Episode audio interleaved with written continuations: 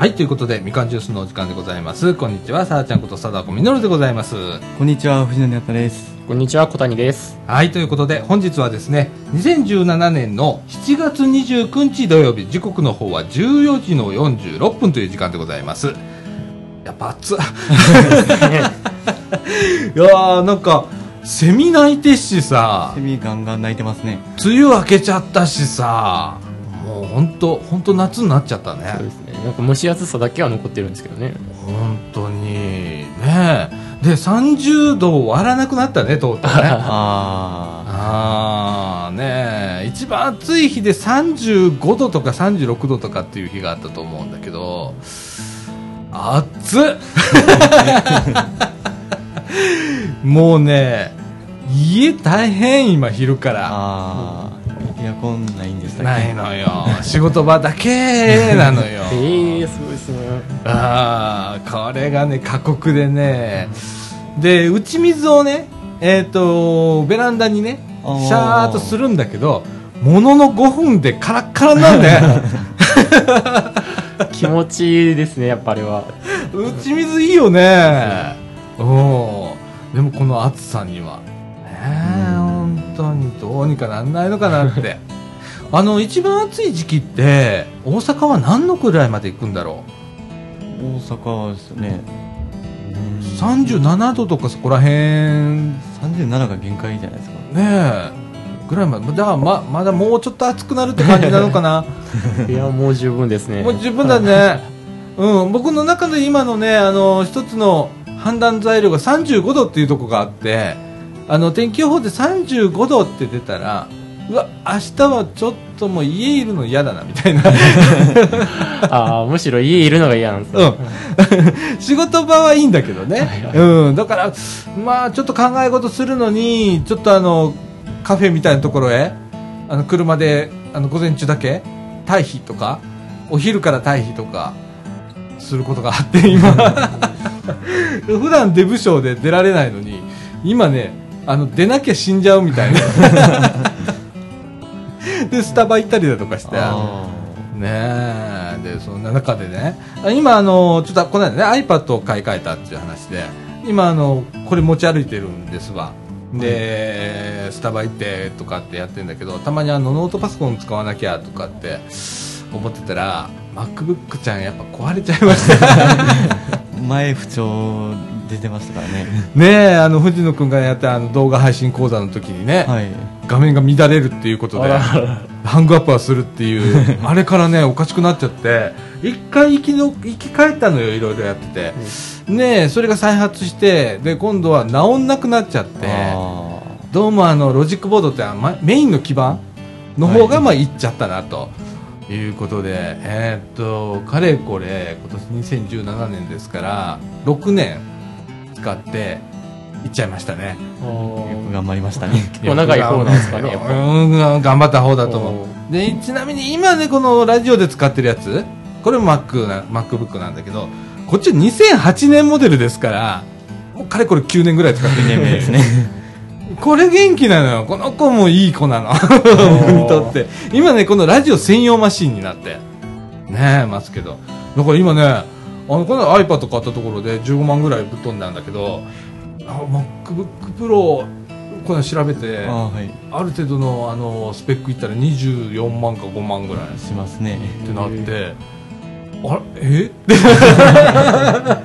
先月15万使ったよなみたいな。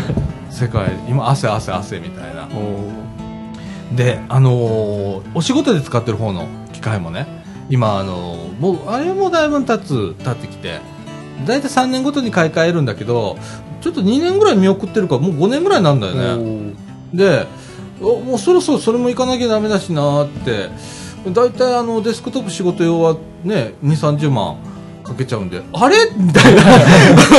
すごいことになるじゃん今年の投資額みたいな。いやまあね金かかんね。財布は冬ですね。うん。ねえ。いやもう最どうしよう もうやめようかなこの仕事みたいな。今更ですか。今さら ってな感じなんですけれども。いやほんま暑いですわ、はい。ねえ。あーということで、えー、と先週ねあのお休みをおいただきまして、はい。ね。えー、っと松江のふるさと祭りということでやっと終わりまして、えー、もうあとお疲れ様でした。ほんともうねあのー、1日目がねピーカンでねもうほんでねうちのねその露店を出してるところ、ちょうど西日が入ってくるっていうあら、地獄ですね。もうね、また日焼けですわ。で、日曜日はね、ちょっと雨が降ったりとか、パラッと来たのよ。で、あのー曇ってたんで、ちょうどよかったの。風もあって。うん。はあ、その代わりね、風が強くてね、あの、帰ったらね、髪の毛がね、バシバシになってんの。でなんで？と思ったら砂ぼこりで、あバシバシになってんのまあよ。お祭りとかは舞いやすいですからね。あれね、すごいね。ええで、やっと2日目終わりまして、ええ一段落でございます。あははい。まあ、今日から通常通りと いうことでございまして。はい。えっ、と、本日はですね、えっ、と、中枠1の方でですね、それちょっと私の企画でございますけれども、私もあの、昔ね、あの、道路マニアって言って、国道マニアとかね、えーでありまして、ちょっとそのお話を、い。はい。ということで、それから、えっ、と、中枠2の方で、藤野くんのインターンシップいただって、はい行きました。ええ。3日間行きま行ったんですけど。ね、高校生のインターンシップってどういうもんなんだろうっていう、ちょっとお話を聞きたいと思います。それからエンディングで、あの、先週の放送かな、はせ先々週？先週？どちらか忘れましたけど、先週ですね。ね、配信分かな？えっ、と、VR のお話をしたと思うんですけれども、今日ね、あの、その実物、段ボール製の VR のね、あれ、なん、なんちゅうのあれ？VR ゴーグルゴーグルですかね。VR ゴーグル。はいね、藤野君買ってきてくれまして、はいさっきね、あの、収録始まる前みんなで組み立てて、うわーなんてやってたんでちょっとそのお話エンディングでしたいと思います。はい。ということで、みかんジュース、この放送は NPO 法人三島コミュニティアクションネットワークみかんの提供でお送りいたします。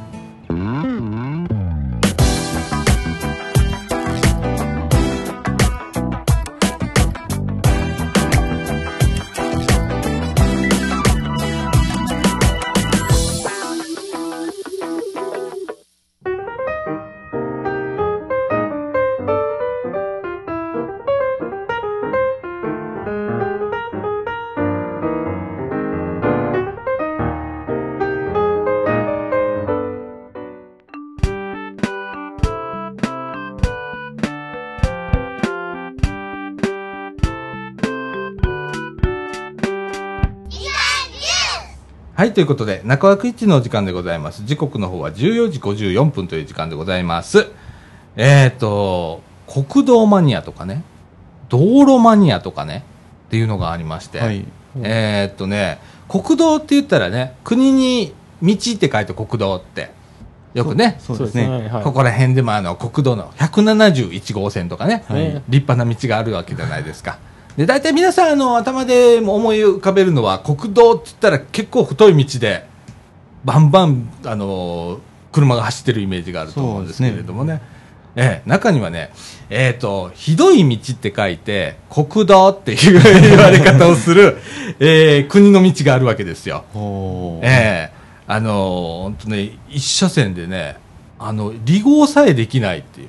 前から車が来たらすれ違えないような国道があったり、へで、ちょっと田舎の方行くとね、どんどんどんどん走っていくと、えー道がなくなるっていう、行き止まりになってしまうとかね、作りかけてやめちゃったなんていう国道があって、えー私ね、20代、30代、そういうところをね、走りたくってたわけですよ。車でね。で、あの、地図見るじゃないですか。地図見ちゃね、細いとこ探すのよ。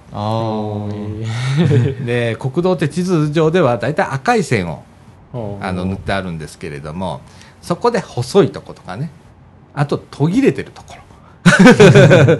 で、これは怪しいぞみたいな。あの、例えばね、えっ、と、赤い線に、細い線がえー横に並行して走ってて、その並行してる細い方の道がぐねぐね曲がってるところは、だいたい旧道って言って、昔の国道だったりするの。ああ、ありますね。でそこを探してその道をわざと走りに行くっていう っていうことをやるわけなんですけれども意外にねこの趣味をもお持ちの方多いんでございますね僕で最近ではあの YouTube はい。YouTube でみあのひどい道っていうの国道って、あのー検索していただくと山と出てきますけれども みんなねあのウェブカムとかああいうななんちゅうんかあなー、えーカメラを車に車載カメラをつけてでそれをねずっと撮って走走るんだけどまあ私延々と見てる時がありまして あの夜寝る前とかねうん、ああの布団に入ってね iPhone でそれ見てずーっとそのうち寝ちゃうみたいな、ね、ことやったりするんですけれどもねあのいろんなこう道路マニアの中でも、まあ、ジャンルがありましてはい例えばあの、鉄道マニアの中には撮り鉄とか、あ。はい。それから乗り鉄とか、はい。いろいろあるよねあと藤野君何があったっけ？いろいろいますよ。あの、撮り鉄でも、あの、うん写真を撮る方と、うん音を撮る方がありますね。ああなるほどねあの、漢字が違うんですけど。あーなんかすごいいっぱいジャンルがあるよね、はい。あとなんか鉄道もあるしねなんかいろんな鉄道マニアあるんですけど、道路の中にもいろいろあるんでございます例えば国道を乾燥するっていう乾燥派っていうのがいてはい。1号線からね今500何号線まであるんですよ全国お 途中、まあ、ちょこっとあの欠番はあるんですけれどもねええ多分、えっと、4 300から400路線ぐらいあると思います、今、日本全国に。それを1本ずつ乾燥をしていくっていう、塗りつぶしていくやつね。いやもう気が遠くなりますね 果てしない。ね北は北海道、南は沖縄まで、くまなくありますからね、国道ってね。で、下手したら離島までありますからね。あ めちゃくちゃ大変なことなんですけれども、そういう乾燥派、はいそれからおにぎり派っていうのもいるんです。これおにぎりってなんかわかります？うーん僕わかんないですよね。あ。全然わかりまあのせんね。国道の標識あるじゃないですか南号線って書いたやつって、はい。あれ逆三角形じゃないですかあれをひっくり返すとおにぎりになるんであ。れをあ、のマニアの中ではおにぎりって言うんです でそれを永遠に探しに行ったりだとか。であのー都道府県によっては標識をつける予算がないので、えっていうところがあるんですよ、はあ。でえーそういうところはねガードレールにステッカー貼ってるんです。ああ。えー、とこの近くではですね和歌山県の山間部とか奈良県の山間部にも多分あると思いますけれどもなんかはガードレールの端にねおにぎりのステッカーがピッて貼ってあって俺最初はあの、ま、絶対マニアが貼ってると思ってた。そうですね。ちゃんとあの国だとか都道府県が貼ってるんです。おオフィシャルなもの。そういうなものを探しに行ったりね。オフィシャルなんですか。いうおにぎり派だとかね。あとね、土木派なんていうのもあるんです。これは何かというと、えー橋とかトンネル。あうん。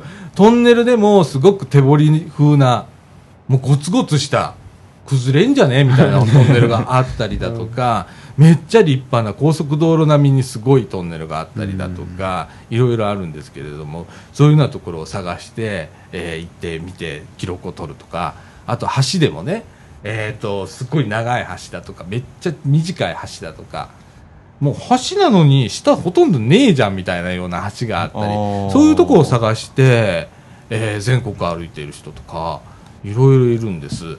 あとねえっ、と道路の中でもねえっ、と廃道。昔道路だったんだけどもう今使うのやめちゃってでも道路だけは残ってるっていうところを永遠と探していくっていう廃道。それから旧道っていうのがあって。例えば、あのー国道とかで、えっと、ここら辺だったらね、えっと、外環状線、170号線で、ほうほう途中で、2本並行して170号線が走ってるところがあるんです。地図上で見ると。で、普通、僕らが通るのは振動です、大体。で、その横に、細い170号線がちょろっと残ってたり、東大阪の方行くと、かあの、170号線なのに商店街っていう、これゆけ結構あのマニアでは有名なんですけどほうほうほう。全国でも有名。商店街の中が170号線。へで昼間は車は通行できない。ああっていう。あいいですねいうとこがあったりするんですけれどもね、えーそういう旧道を探すとかね。あとあの逆に振動新しいとこ開通したらすぐ走りに行くあ あの見えたら鉄道で言ったらね新しい線ができたらすぐみんなで乗りに行くっていうのと全く一緒なんですけれどもね。振動マニアそれから先ほどあのご紹介した見にくい道って書いて国道っていうとにかく一車線走りにくいところ。落ちたら死ぬって書いてある看板のあるところへ走りに行くとか。本当にあの和歌山県にあるんですけどね落ちたら死ぬって書いてある。え そういうところを走りに行ったりとか、あと、あのーその国道って見にくい道ね、端から端走ると大体ね、まあ、5、6時間かかるようなところあるんですよ。ほうほう。でもほとんどが緊張感持って走らなきゃいけないようなところ。あっていうとところがあって、そこをね、真夜中行くっていう。ええ僕らはあの大体真夜中は走ってたんですよ。はもうね、ワクワクしながらね。ええもうほんでね最長ね僕ねあの離合でできなくって2キロバックしたことあります 真夜中に前からダンプが来て。あいや夜にそれはもうねすごいですね、うん、ほんでねその時にねダンプのおっちゃんがねすごく親切なおっちゃんであの降りてきてくれてあの話し合いをしたのそこで。真夜中よ。道路で。どうしようかって。おっちゃんどれぐらい走ってきたとかっつって。いやー俺でも1キロぐらい走ってきたかなここへ。離合できるとこから。っつって。俺多分2キロ3キロ走ってきたと思うんだわとかって。でもダンプ大変だよねって。俺にじゃあ2キロ下がるわ。っつって俺2キロ下がったことがあって。ええもうほんならね妙な一体感が生まれるのあれって。ほ例えばねあのその時に面白い体験したのがさあのこっちはさずっと後ろを見ながらバックしていくわけじゃんか、はい。首痛くなるじゃん。そのうちにおっさんがその当たりそうなところのウインカーを前であのピコピコしてくれるの。うん。右当たりそうだよって言ったら右のウインカーピーピーピーって。それ見ながらバーッと下がっていきゃいいとかで最後ねあの離合できるとこまで行ったらおじちゃんわざわざ降りてきてくれ来てくれてお菓子もらったりね。ああの コンビニで買ったんだろうね。いっぱいお菓子を袋に詰めて。それいただいて「ごめんな助かったわ じゃあ」言うかっこいいっていう感じ。そういう体験ができたりねあとあの同じ趣味を持った方ね。がたまにあの遭遇するんですよ。うん例えばあの国道なのにずっと走っていくとどんどん細くなっていってはい。あの突き当たりなくなるっていうパターンがあるんですけれどもあのそのなくなったところもう林の中ですよ。に車がポツンと止まってるの。それも他府県ナンバあー。が止まってて。まあうちも他府県ナンバーだけどみたいなのでお互いもう分かるんだよね大体こういうことで来たんだねって。で大体撮影ポイントもみんな 一緒なの。同じとこ通ってるの。あ同業者だな。あ来たんですねみたいな。どこから来られたんですねとかっつって。あじゃああの麓まで一緒に降りようかなんつってでついでにあのご飯一緒に食べるみたいな。ですごい盛り上がって終わったりだとかね。えーいろんな体験ができるんですけれどもね。それはよくわかりますね。ああ鉄道マニアでもねそれありがちだよね、はい。あのす自分が最初にあの撮影ポイントに行って、うん。でその後に人来て「今日あの城来ました。今日今日あの城運用入ってます」って話になったねはいねもうね、業者間の濃いね、会話がね、展開されるわけなんですけれども。はいはい。でね、その国道、あの、見にくい方の道ね、関西結構あるんです。あそうなんですか、うん。関西結構メッカでね、あの、和歌山県ってすごく多かったり、えーするわけなんですけれども、少しはね、3路線だけちょっとね、えーご紹介したいと思います。えっ、とね、国道477号線、これ結構有名なんです。これ全国的にも有名なんですけれどもね、えっ、と、三重県の四日市からですね、大阪府の池田市までっていう、結構長いですね。もう結構長いですよ。でね、これもね、すっごい、これ一回あの地図で皆さんね、国道477号線を検索していただいて、はい辿っていっていただいたら、まあなんでこんなとこにって思うようなとこなんです。で、代表的なところはね、琵琶湖大橋ありますね。ああそうですね琵琶湖大橋は477号線なんですほ。んまよでもその片っぽは四日市まで行ってて、片っぽは池田市まで行ってるんです。で、そこのね、途中にね、えー桃井別れというね、これもね、有名な、あのー場所がございまして、あの1回の切り返しでは曲がれないっていうね いうところがありましてこれ結構有名なんですよ、おはい、あの検索で「桃井別れ」ってあの100のい井戸の「い」ねに別れって検索していただいたらいっぱい出てきますけれどもね。あのテレビなんかでも何回か紹介されたとこなんですけれども。はい。っていう国道がございますああの別名継ぎはぎ国道なんて言いますね。途中9号線に乗ったり8号線になったり1号線になったりしながら重複国道っていうんですけれどもね。そういうのを継ぎはぎしながら一本の国道として指定をしてしまうっていうね。珍しい国道なんですけれどもね。っていうのがあります。それから国道の371号線。こちらはですね大阪府の河内長野市からですね和歌山県の串本町に至る、まあ、山ん中を延々と走る国道でございます、えーここはですね、えー、とこれ起点と終点あ設定してあるんで、まあ、あの河内長野から串本まで行けるわと思ったら途中2箇所途切れてるんでございまして あのーなぜ途切れてるかっていうと、山があって建設ができないっていう。でうち1箇所は、えー、と林道かなんかで結ばれてます。あ私走り実際走りに行ったんですけれども、えー、と当時ね、えー、と直前に地震がございましてね 岩がいっぱいゴロゴロしてて、えー岩をどかしながら走ったっていう思い出がありますけれども。でもう一箇所はですね本当にあのこれはこの先もできねえなっていうぐらいの山がそびえ立っておりまして、えー多分できないと思います。なので一生そこはあの通れない区間ということで端までははすっごい迂回しないとダメなのよ。何十キロと。ええそれも全部現地行きました。その当地端っこを見に行こうと。作り気が本当にあんのかなって、ええ昭和50年で止まっておりましたけどね、はい、そういうような道だとか。あと,、えっとここも有名でございます。国道308号線。これは大阪市から奈良市まで至る道でございます、えー途中にですね生駒山を越えるということがあるんですけれども、えー車で行っちゃいけませんって言われているところで、えー別名暗がり峠。ああ夜景とかも近いんですよねえーもうね車で行ったらオーバーヒートをするという すっごい坂。ですねもう激坂の。えー激坂でございます、えー、と大阪側のね最大車、えー傾斜勾配はですね37%、えー一説によると43%あるぞというあるということでねもう本当すごいの。あのー私はそこを車で行きました。おおすごい。はい。あの止まったらおしまいです。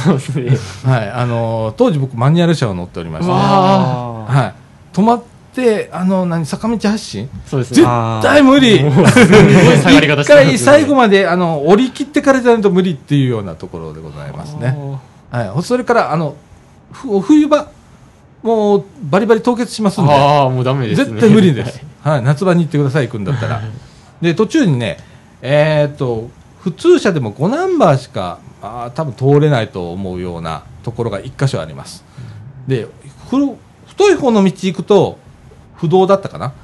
細いその5ナンバーぐらいしかと1車両しか通れないのよ、えーしか通れないところが路地なんだけどそっちが国道なのでお間違いなくっていうようなところなんですけれどもね、えーなどなど、えーもう全国もういっぱい国道ってありましてね、うん。えーあのートンネルの、ね、手前にね信号がついててね、えー何の音やと思って今工事中ですね隣ね。すいらら。ませんね。何や思ったね今びっねくりしました。ね 防音も何にもこのスタジオしておりませんので、ないですね。ええで話戻りましてあのトンネルの手前にね信号があって。信号自身は、えー片側交互通行なんです。でトンネルの長さが結構長いのか、えー、と信号の待ち時間が20分っていうところがうお20分。長い。それもすっごい山の中で私あの、ままあ、例のことくやあの真夜中そこ行きまして真夜中急行こう思ったら赤になったんですよ。もうそこから20分ですよ。山の中一人で。怖怖いっすよ。あの前見たらトンネルじゃないですか。ーそう。スーッとまっすぐトンネルがあるんですよ。もうな何が出てきてもおかしくないみたいな感じ。でそこでね1台車が向こうから来るのよその時に。あ怖いのなんのもうっていうような経験をしたりだとかってありますけれどもね、あのなるべくね、あの冬季、冬場はね、あの国道巡りとかしないでください、あの皆さん、落ちたりとか、滑ったり落ちたりだとか、転んだりとかいうことがありますのでね、あのこの時期、夏場、すっごい国道マニアいいんですよ、うんうん。ねえ、この時期あのちょうど山の中行くと涼しいですしね。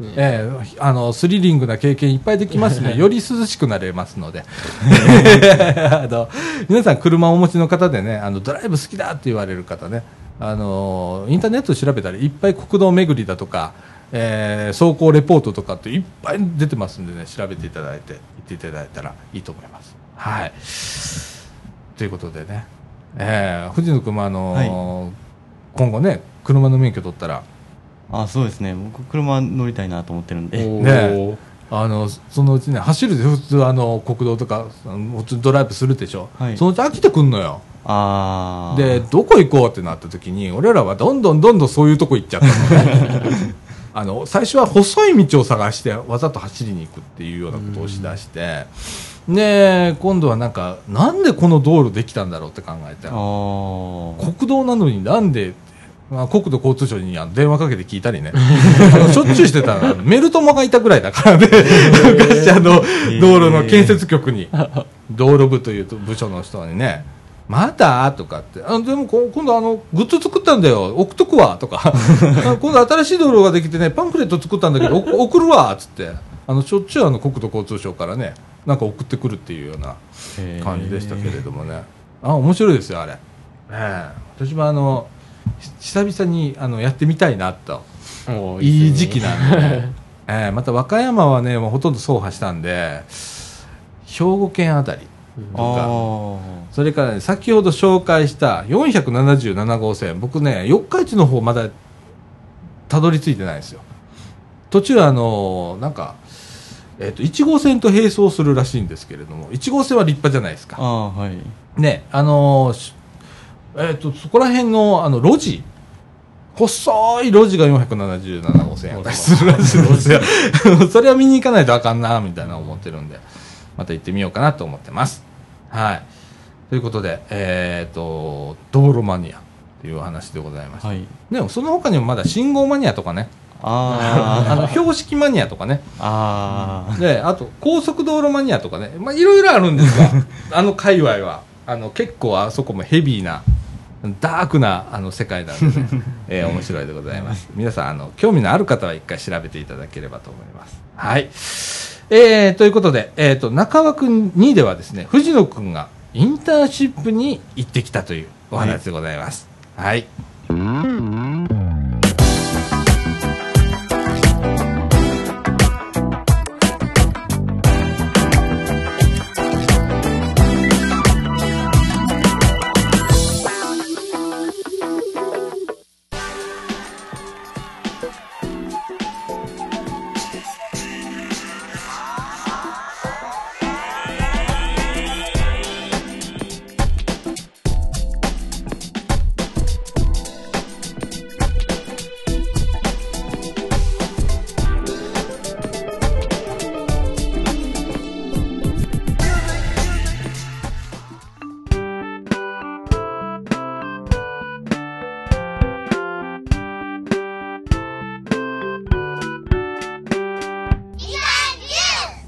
ということで、中枠2のお時間でございます。時刻の方は15時の26分という時間になりました。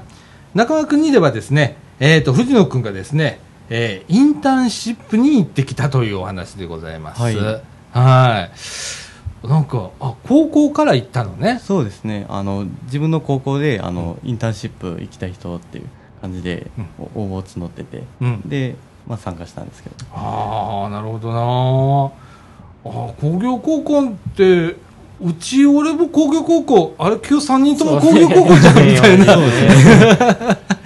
うちはなかったんだよね、インタシップがね。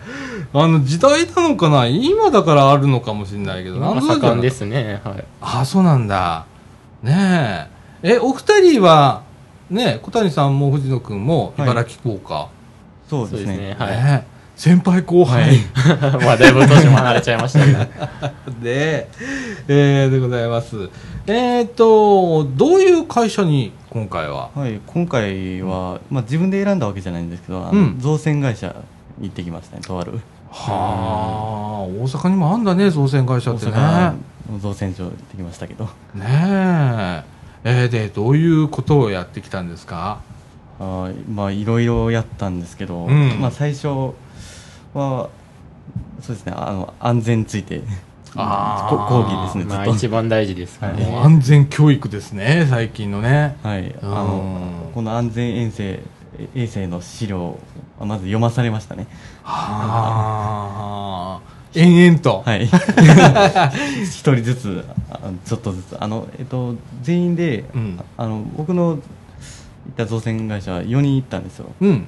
で、4人で1人ずつ、はあの、1項目ずつ読んでって やりまこれした。今ね、あのテキストをね、持ってきてくれてる、結構あるよね。はい。あの、安全衛生が一番分厚いです。結構分厚いよね。へえ。で、こういうテキストも、はい。向こうの企業さんが用意をしてくれる。はい、用意してくださいました。すごいね、本当ね。うわ、なんか安全衛生とはとかね。はい。はあ。え、なんかあの、ためになったというか、あ、そうなんだ、みたいなことありましたか？はい、あったんですけど、ん今思い出せない。うん、そんなもんだ、そんなもんだ。勉強とはそういうもんかもしれない。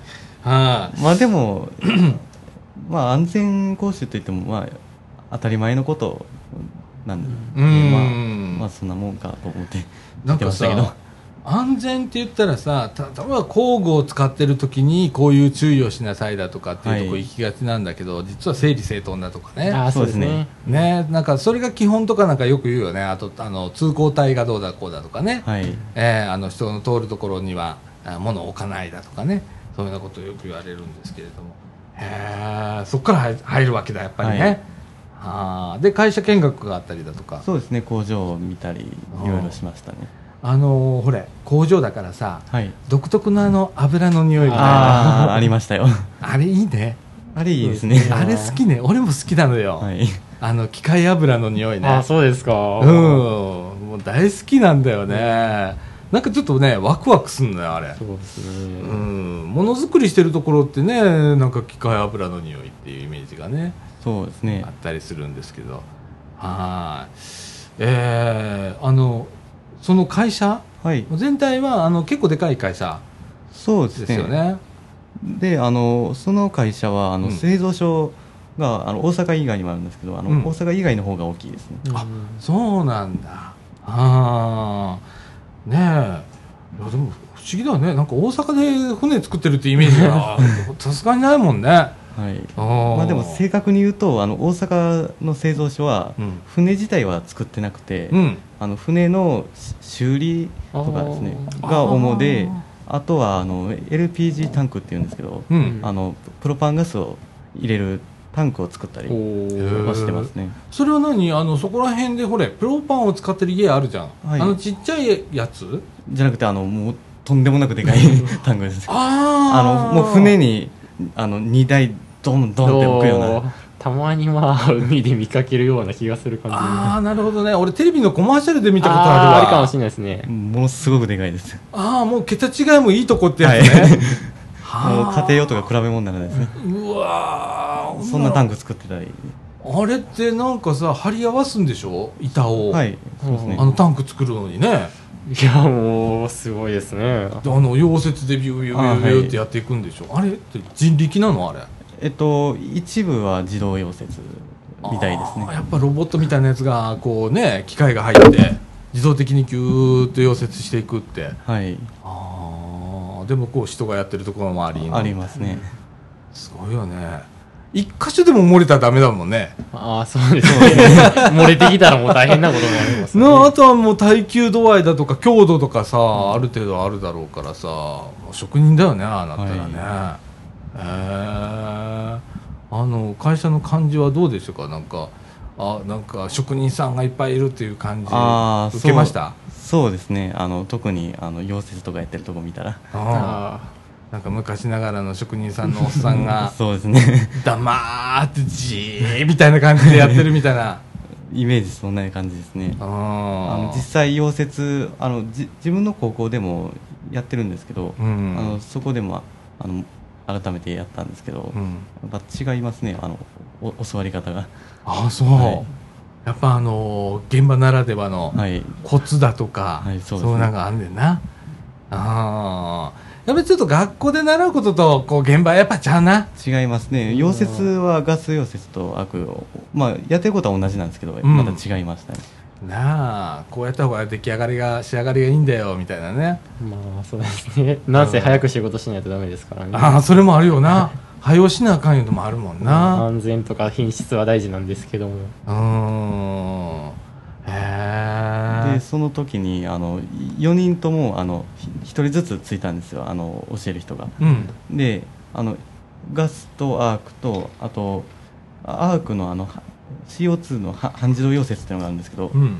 それを一通りやったんですけどあの僕がはその半自動溶接がい一番うまいって言われたんですけどその教えてもらった人に。うん。であのその人があのだんだんあのちょっとテンション上がってきたのかわかんないですけど あのなんかひとあなんか一人ずつついてたら燃えてくるなって言ってあの他他の人にあの自慢自慢してたんですよ。あのうんこの子もうこのアークなんかしてできるようになったで言ってねね弟子弟子やなすごい嬉しかったですけど。あれね、教えてる側がテンション上がるのよ。くわかる。ほんで、すごく物覚えのいい子だったり、なんていうかな、こう感覚がいい子だとかね、ああそういうのに当たると、まあ、教える側のテンション上がること上がることっていうのはね、よくわかるわかる。へえ、面白いね。でもなんか師匠と師弟みたいな感じになってくるでしょ。そうですねねちょっとの時間ではあったんですけえ。どうん。小谷さんもね、現場にこそうういですねもうて、工場仕事なんでねえ、あの、しお師匠さんみたいな人いるでしょ？そうですね。もうずっと最初の新人の頃はもうついてもらって一緒に仕事してたんで。うん。うんちょいちょいまあそうですね。もう今も結構長いんでそろそろ抜かさなダメとプレッシャーを与えられても。そうなんだ。はい。えー、もう、まだ教える側ではないの？あまあもう後輩も入ってきましたんでまうん。あたままあそんな付きっきりってほどでもないですけどまあうん。僕も教えたりすることはありますし、うん。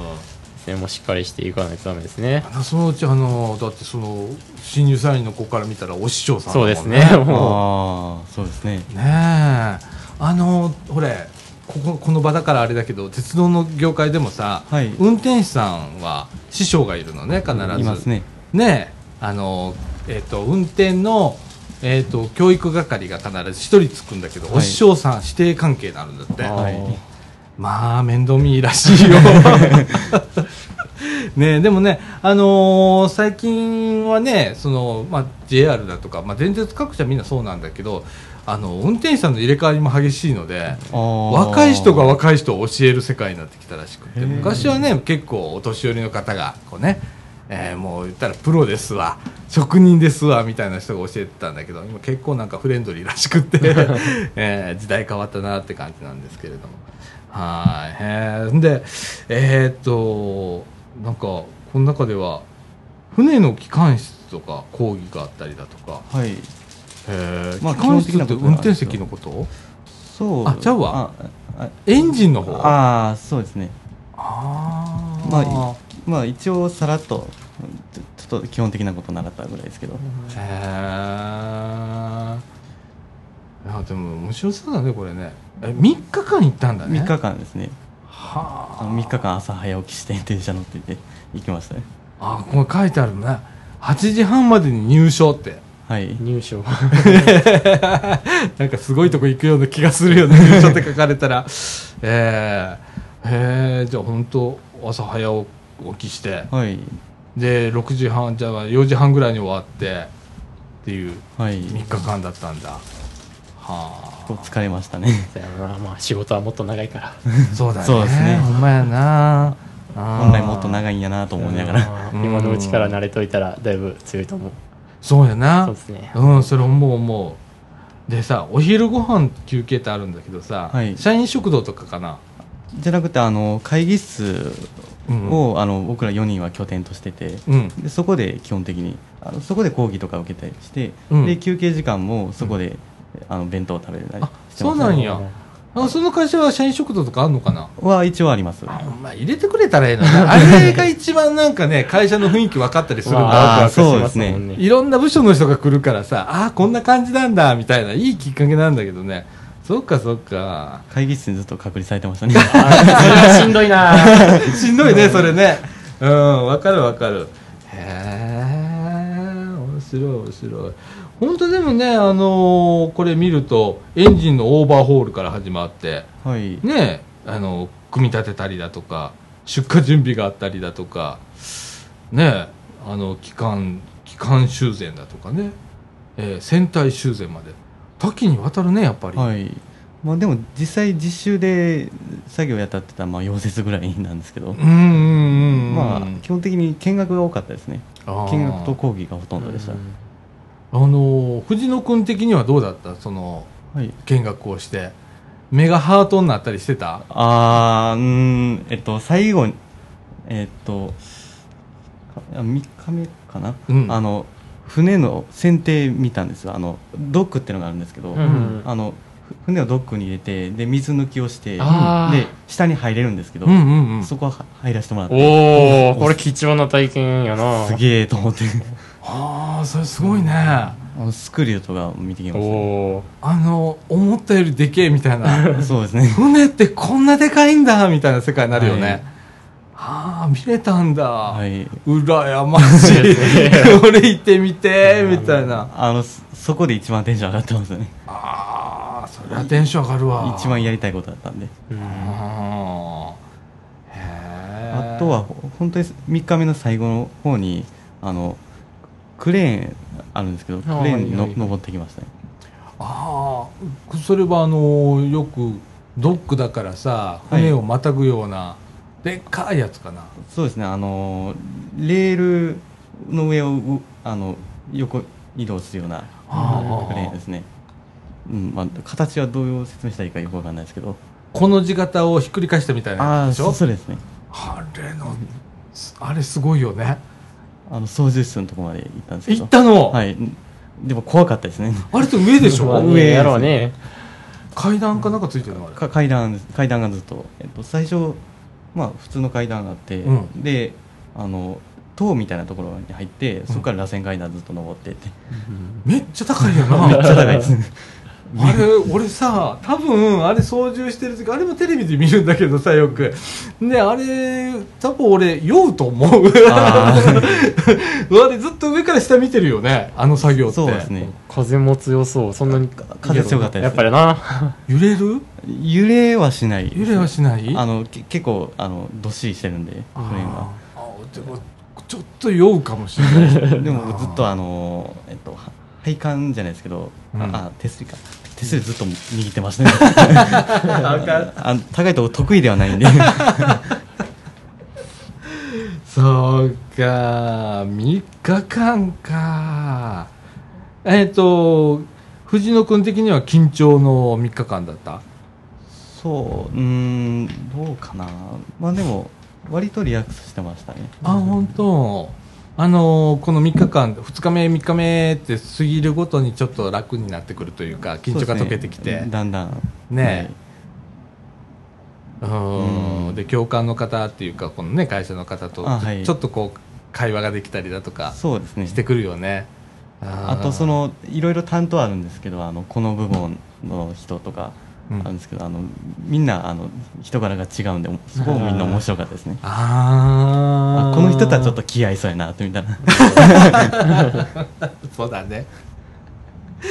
へえ面白いなこういうの。俺も行ってみてインターンシップ。ね。高校の時は全然そのやる気とかあんまなかったんですけど、もっといろんな経験できたんやなと思ってね。本当ねそうですね。あのうちの高校割と少なかったですね。あの希望者は。ああそんなもんなんだ。そうなんですよ。他の会社、まあ、いくつか企業に分かれたんですけど、うん。あのインターンシップ自体参加したのは多分じ20人いるかいないかぐらいですね。あそう。割と少なかったですね。もったいないな。もったいないなと思って。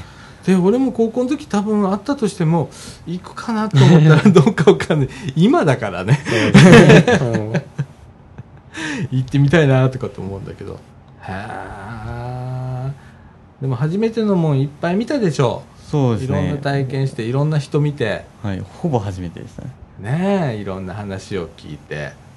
ああでもこうやってこう今ねプログラムみたいなのを見せてもらってるんだけどさもう所長挨拶から始まりのの、はい。最後も所長からの総括コマで終わるっていうね、はい。えーおけまお決まりのやつですね。お決まりのやつですね。えー。で最後もお決まりのフレーズがありましたね、うん。家が帰るまで家に帰るまでがインターンシップです お決まりの。遠足会みたいな。あお決まりのやつやと思って。あであとはそうですねあの他の人もそうですけどあの口ぐよく聞くのが、うん。ご安全にですね。ーあご安全にっていうね、はい。言うんだよね工場は。ねえ。あと指差し確認なかった？はうんあんまりあんまりそういうか局面じゃなかった？そうですね。そういうのはあんまり見なかったですね。ねえ JR なんか何見ても指差ししてるよねそうですね。最近ね。鉄道関係は特にそうですね。ねえ。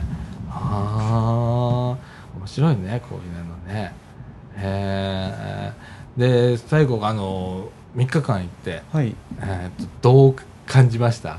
働くってってああこんなもんなんだっていうのを感じたりしました？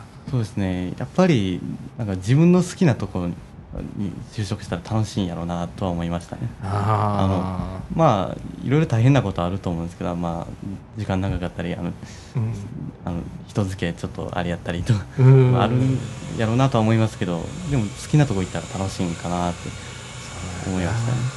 ああねえいやなんか羨ましいな。若くしてこういう体験ができるって。そうですね。羨ましいな。私あの就職体験がないので。特に。ねえ。えー小谷さんなんかさ最初に会社入って現場入ってってもう全てが学ぶことじゃん。そうですね。特に僕僕はあの高校は電気系卒業したんですけどちょっとまあいろいろあって会社は機械系の会社勤めてたんでうん。もう全てがもう知らないことほとんど知らないことでうん。大変でしたね。なあ。いやちょっとずつ慣れてきてこう自分のやることとかが分かってきてああそうですね。とかルーチンが分かってきたりだとかしたらちょっとずつ楽になっていって。そうですね。なあ。ああいやでもあのもう6年ぐらいかな。そうですね。でね、はい。ああいやもうもうでも慣れたでしょ。まあもう慣れましたけど、ね。ね。でもまあでも覚えることなんてもう無限にあるんでね もう。あそっかもうやっぱり技術はいつまでも 進化していくんで。うんそうやねなああれなあ。止まってくれりゃいいのに。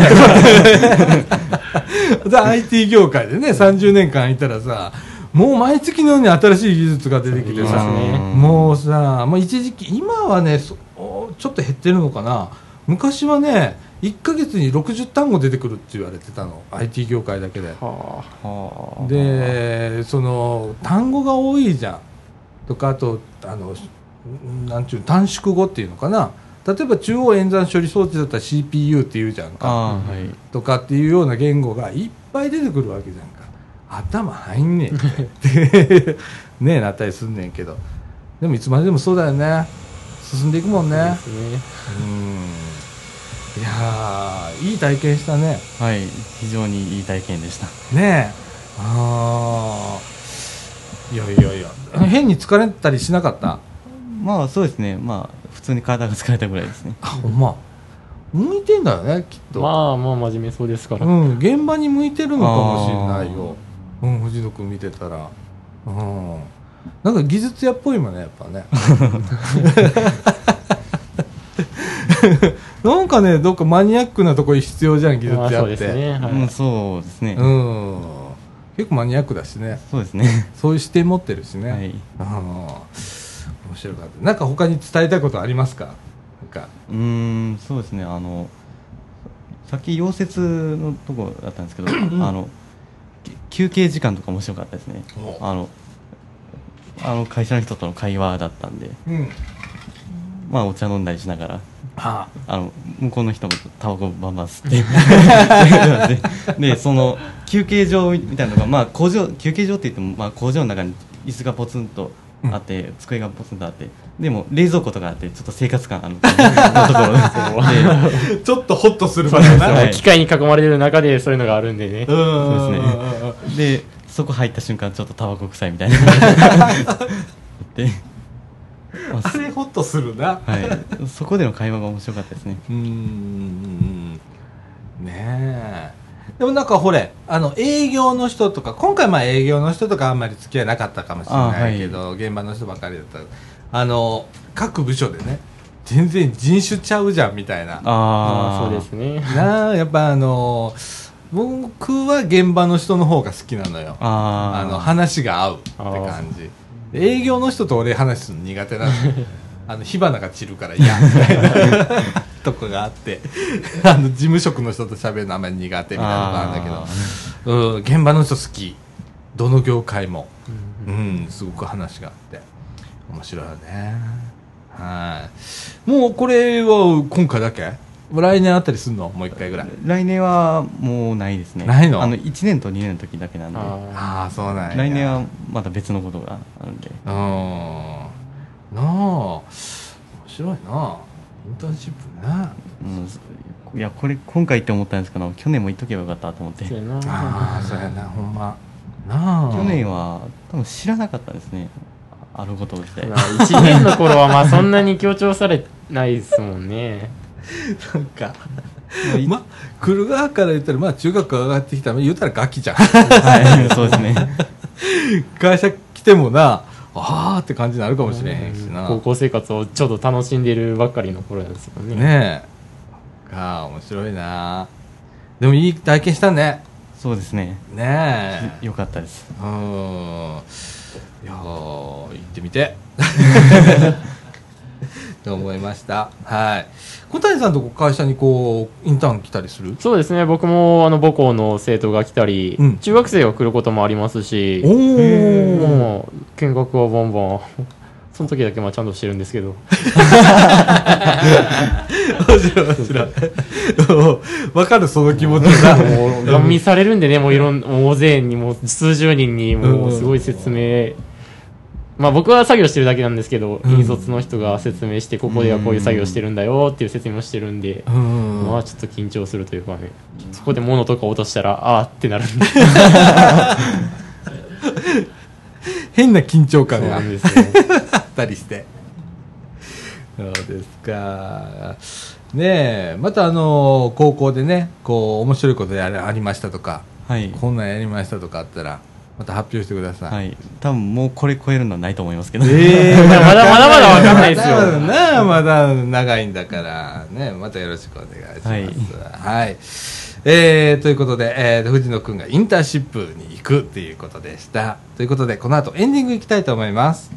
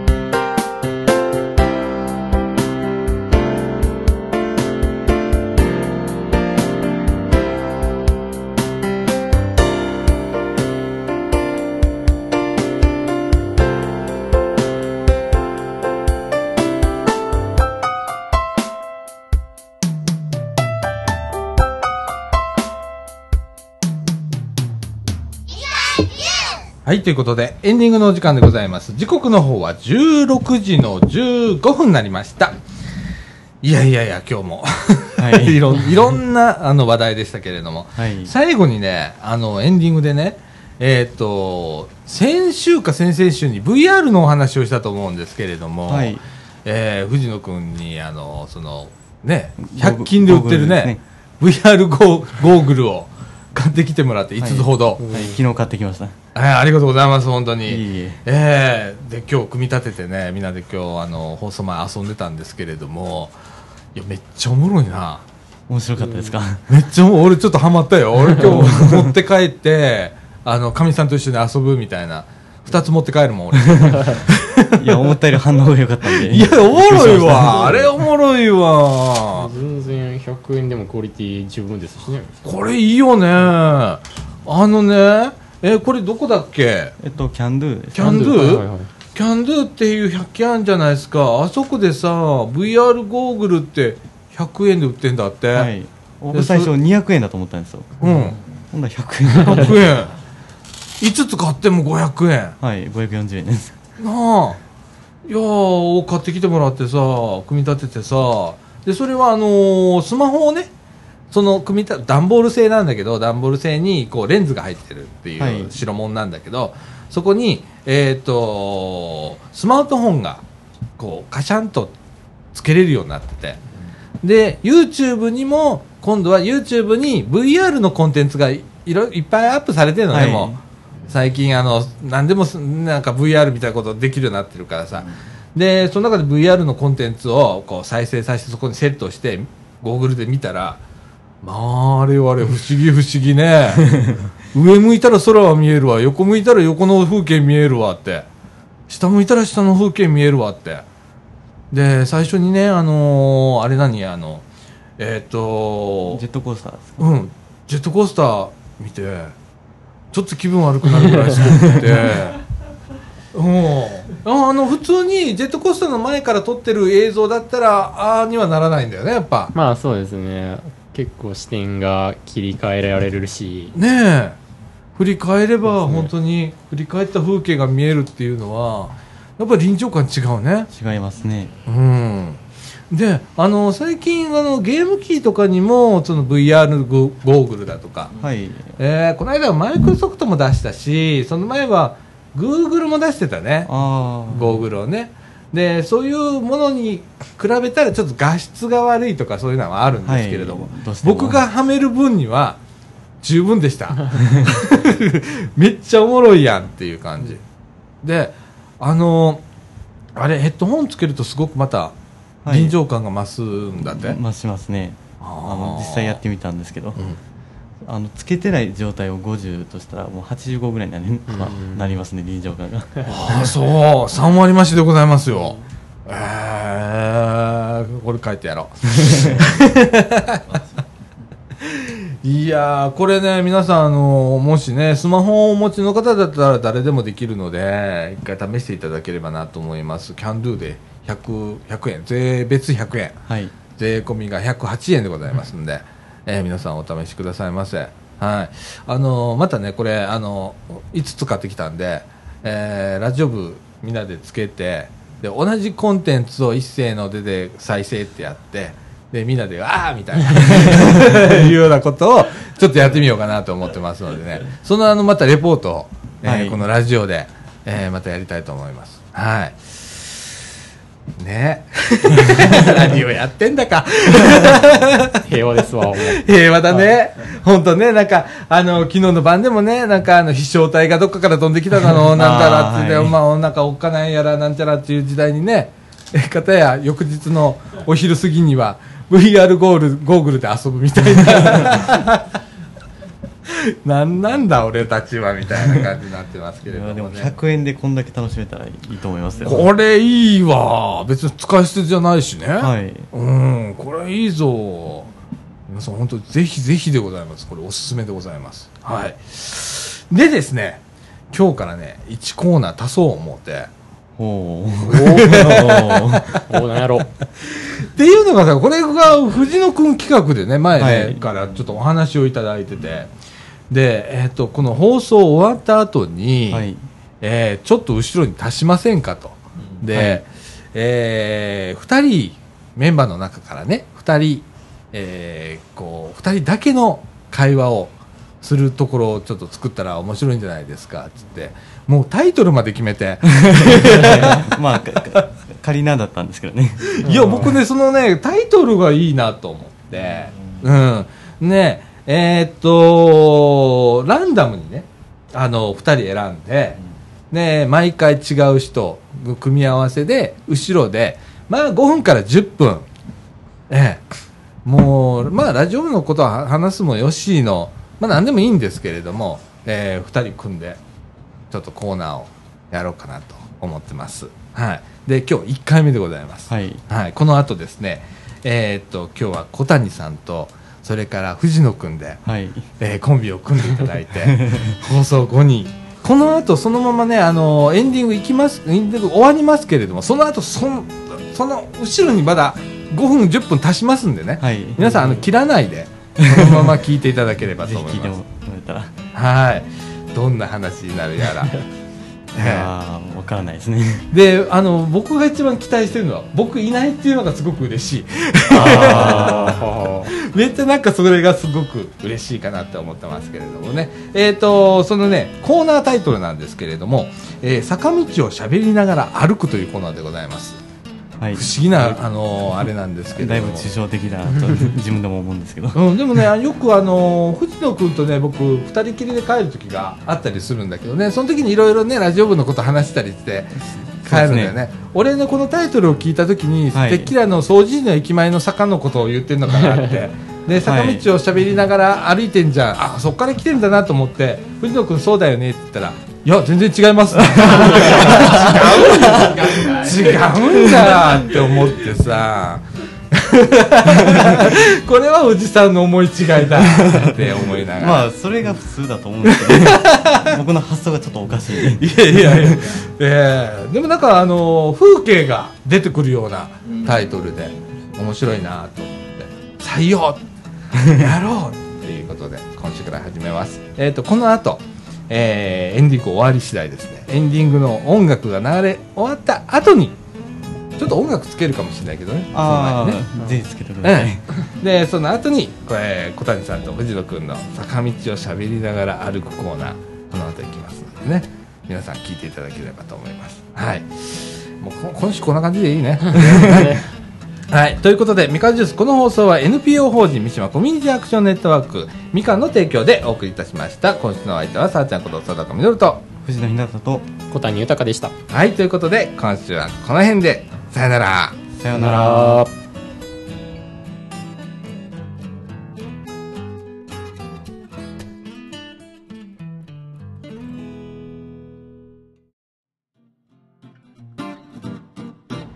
はい、今日から始まりました、えっ、と、坂道を喋りながら歩くというコーナーです。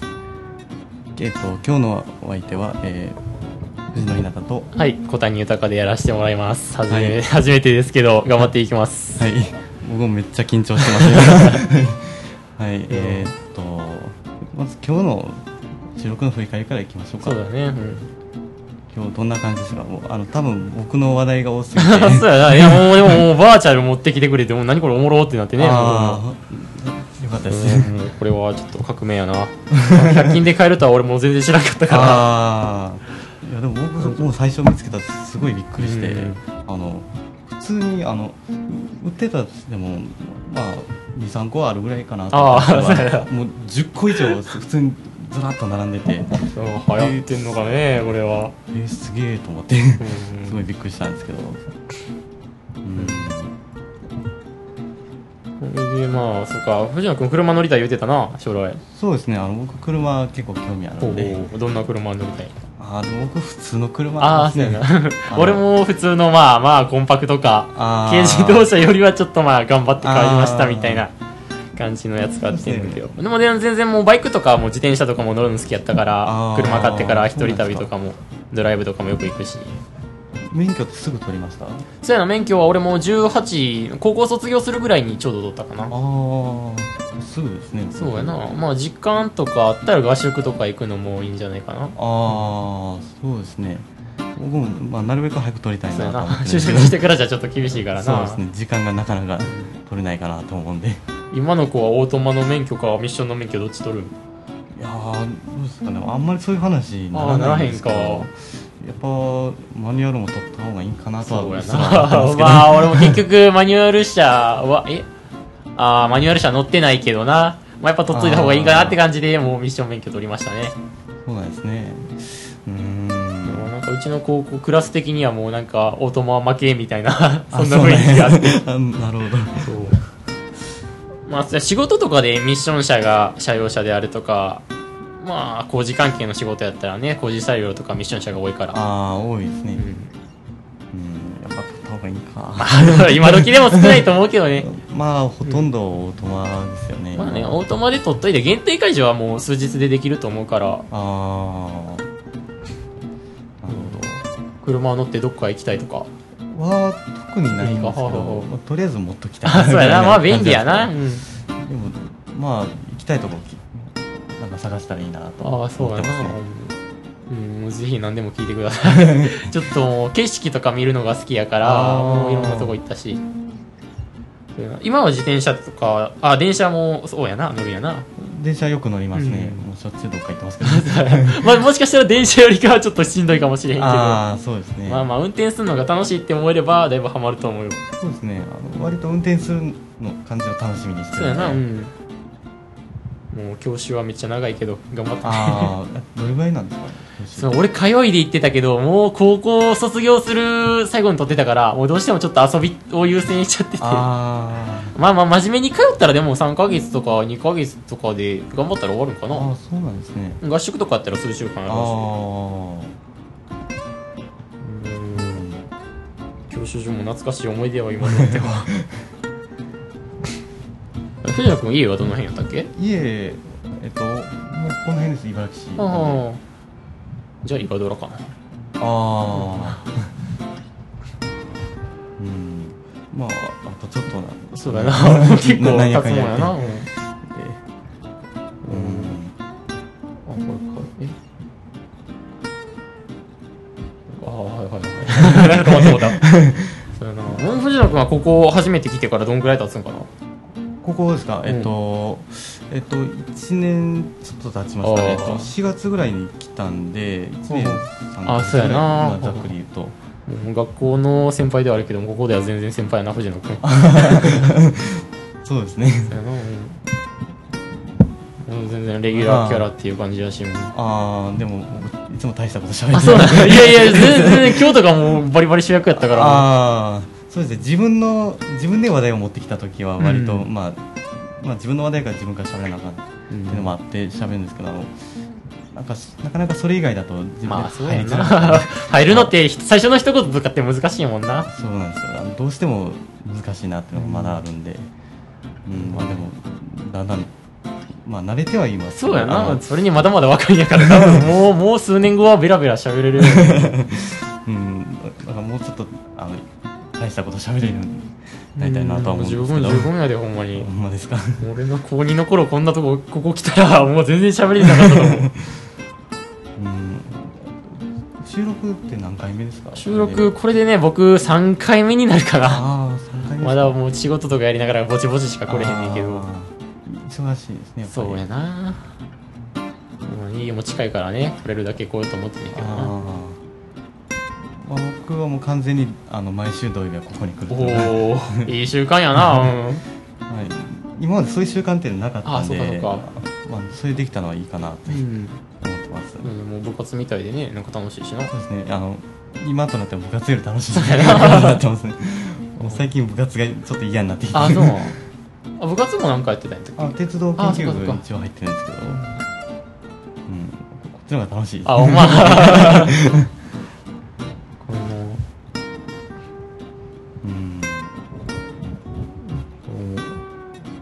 え、このコーナーのタイトルはどんな感じで思いついたの？あさっきもちょっとタイトルですか？うん。えーっとそうですね。あの最初はあの、まあ、へ編集講義みたいな感じなんで、うん。あのこういうのが入るのがだからなんかそういう感じでなんか硬い言葉でなんかないかなって考えてたんですけどどうしても思いつかなくて。はいはいはい。で僕最近あの乃木坂46っていうアイドルグループにちょっとハマってるんですけど、であのあと欅坂もうんあるなあのその2つは坂道グループって言われてるんですけど。ああ坂やもんな。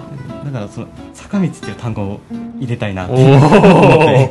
お最初あの全然関係ないところそうやな。で坂道ありきで考えててででふと思いついてあのうちの親に、うん。あの坂道を登る時さあのひと一人で歩く時とあの誰かと喋りながら歩く時どっちが楽ってう聞いてまあうちの親ちょっと変なんではいはいはい。いやでも坂道どっちもしんどいやんって最初はそう言われたんですけど。なるほどね。いやでも思ってたこと言ったら違うと思って。いやでもでもどっちかって言ったらどっちが楽って聞いたらまあ人と喋ってる方かなってう言われた。んまあそうねそうだね。じゃああの、まあ、本当は最初片岡さんと難しいちょっとむ真面目な話うん。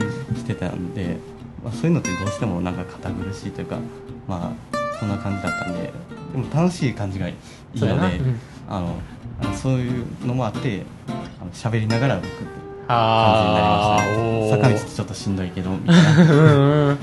まあ学校の帰り道とかねなんか誰かと一緒に帰れたらすごい早く,、そうですね。早くて楽しかった。そうですね。本当そんな感じですね、まあ、そんそんな感じでなんか決まりましたけど、はい。あのままさかこれがそのままされましたそれそのままやな。ちょっと抵抗やられるかなと思って。あの分かりにくいから、うん。いやいいと思うよこのタイトル。ありがとうございます、うん。まあじゃあもうこれからもこのコーナーをよろしくお願いします。はいよろしくお願いします。じゃあ今週はこんなところで終わります